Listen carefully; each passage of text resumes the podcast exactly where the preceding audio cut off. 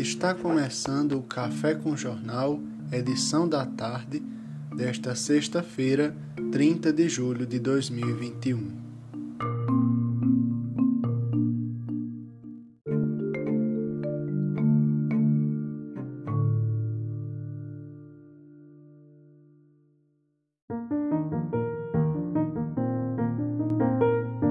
Dia 30 de julho, que é o duzentésimo décimo primeiro dia do ano no calendário gregoriano, duzentésimo décimo segundo em anos bissextos, neste dia faltam 154 dias para acabar o ano, é lembrado mundialmente pelos seguintes memorandos, dentre outros. Em 1756, em São Petersburgo, Bartolomeu Rastrelli apresenta o recém-construído palácio de Catarina para a imperatriz Isabel e seus cortesãos. Em 1962, inaugurada oficialmente a rodovia Transcanadá, a mais longa rodovia nacional do mundo. Em 1971, programa Apollo, a missão Apollo 15. David Scott e James Irvine no módulo lunar Apollo Falcon pousa na Lua com o primeiro rover lunar. Em 1906, no dia 30 de julho, nasceu Mário Quintana, poeta brasileiro, que veio a morrer em 1994. Em 1986, morre Câmara Cascudo, escritor e folclorista brasileiro, que nasceu em 1898. O dia 30 de julho ainda é celebrado por seu dia de São Pedro Crisólogo e Santo Olavo II da Noruega. José Mateus de Almeida para o Café com Jornal.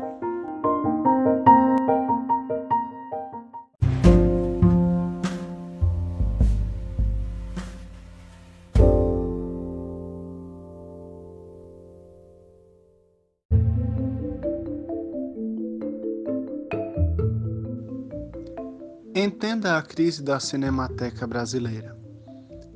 Incêndio atingiu o galpão da instituição na Vila Leopoldina nesta quinta-feira, 29. Em audiência com o governo federal há nove dias, o Ministério Público Federal, MPF, alertou para o risco de incêndio. Em 2020, alagamento danificou acervo no mesmo endereço, e em 2016, outro incêndio ocorreu na sede, na Vila Mariana.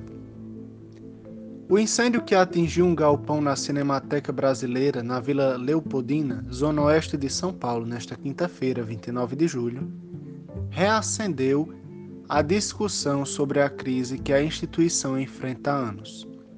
No ano passado, um temporal alagou o mesmo local e parte do acervo foi comprometido. Em 2016, um outro galpão da instituição, na Vila Mariana, foi atingido por um incêndio que destruiu cerca de 500 obras. Além disso, funcionários da instituição foram demitidos em 2020 pela associação que mantinha a Cinemateca, após o governo federal assumir a gestão do órgão e não repassar 14 milhões em verbas à organização. Reportagem do portal g1.com.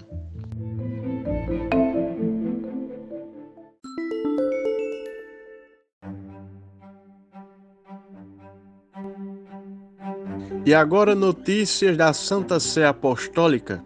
Julgamento pela compra de imóvel em Londres será retomado em 5 de outubro. Teve início em uma sala dos Museus Vaticanos na terça-feira, 27 de julho passado, e com duração de sete horas, o julgamento do caso envolvendo o uso de fundos da Secretaria de Estado para Investimento e Compra de Imóvel em Londres. A próxima audiência está marcada para o dia 5 de outubro. A grande sala organizada dos Museus Vaticanos foi palco na terça-feira, 27 de julho, da primeira audiência do julgamento dos negócios ilícitos envolvendo fundos da Secretaria de Estado, a começar pela compra do prédio Sloane Avenue em Londres. A audiência, presidida por Dr. Giuseppe Pignantoni, ao lado dos juízes Venerando Marano e Carlo Bosano, durou sete horas, das 9h41 às 16h45, na presença de cerca de 30 pessoas, entre advogados, jornalistas, policiais e dois dos dez acusados. Estes são Monsenhor Marlo Carlino e o cardeal Giovanni Angelo Becchio, ex-substituto da Secretaria de Estado da Santa Sé, acusado de peculato, abuso de poder e suborno. O purpurado de quem o Papa revogou as prerrogativas do cardinalato em setembro de 2020 assistiu a toda a audiência sentado na última das três cadeiras. Ao cabo da audiência, recordou sempre ter sido obediente ao sumo pontífice que o enviou a julgamento, dizendo-se sereno. Abre aspas. Tenho a confiança de que os juízes saberão ver os fatos e minha grande esperança é a certeza de que reconheçam minha inocência. Além disso, anunciou ter conferido um mandato aos seus advogados para denunciar por calúnia Monsenhor Alberto Perlasca e Francesca Imaculata Caocchi.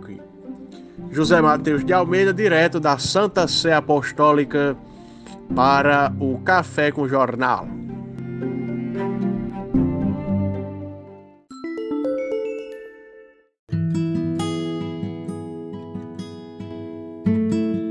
A planta de hoje que eu trago no nosso café com jornal é um arbusto com cerca de 3 a 6 metros de altura e é popularmente conhecido como feijão brabo ou feijão bravo, de nome científico Caparis flexuosa L, ou seja, também descrita por Linneu.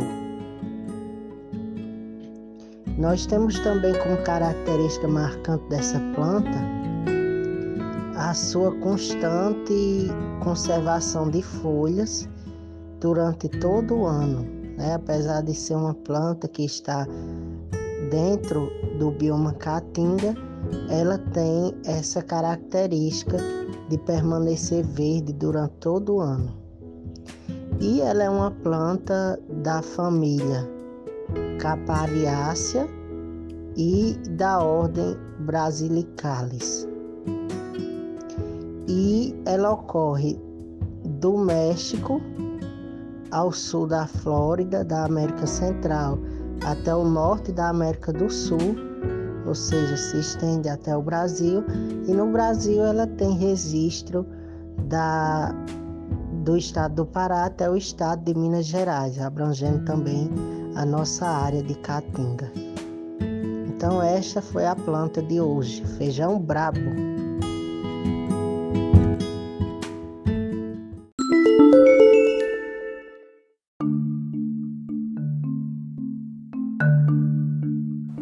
A edição de hoje do Café com Jornal termina por aqui. Até mais.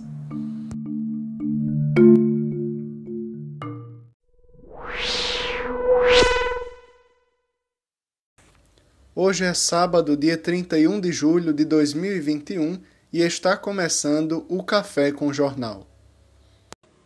Governo do RN anuncia criação de Instituto de Educação Profissional, Tecnologia e Inovação. O anúncio foi feito pela governadora Fátima Bezerra nesta sexta-feira.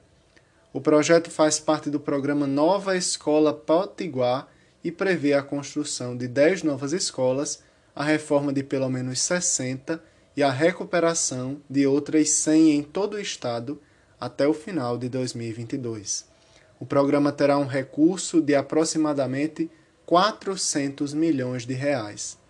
Deste valor, 280 milhões são imprecatórios do Fundo de Manutenção e Desenvolvimento da Educação Básica, Fundeb.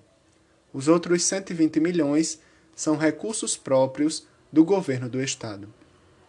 O programa Nova Escola Potiguar possui cinco eixos, sendo o primeiro deles o IERN, que terá o mesmo modelo dos institutos federais, segundo o executivo. Os novos campos os novos campi serão construídos nas seguintes cidades: Natal, Touro, São José de Mipibu, Tangará, Santana do Matos, Jardim de Piranhas, Campo Grande, Umarizal, Alexandria, São Miguel, Mossoró e Areia Branca. Renan Filho, para o Café com Jornal.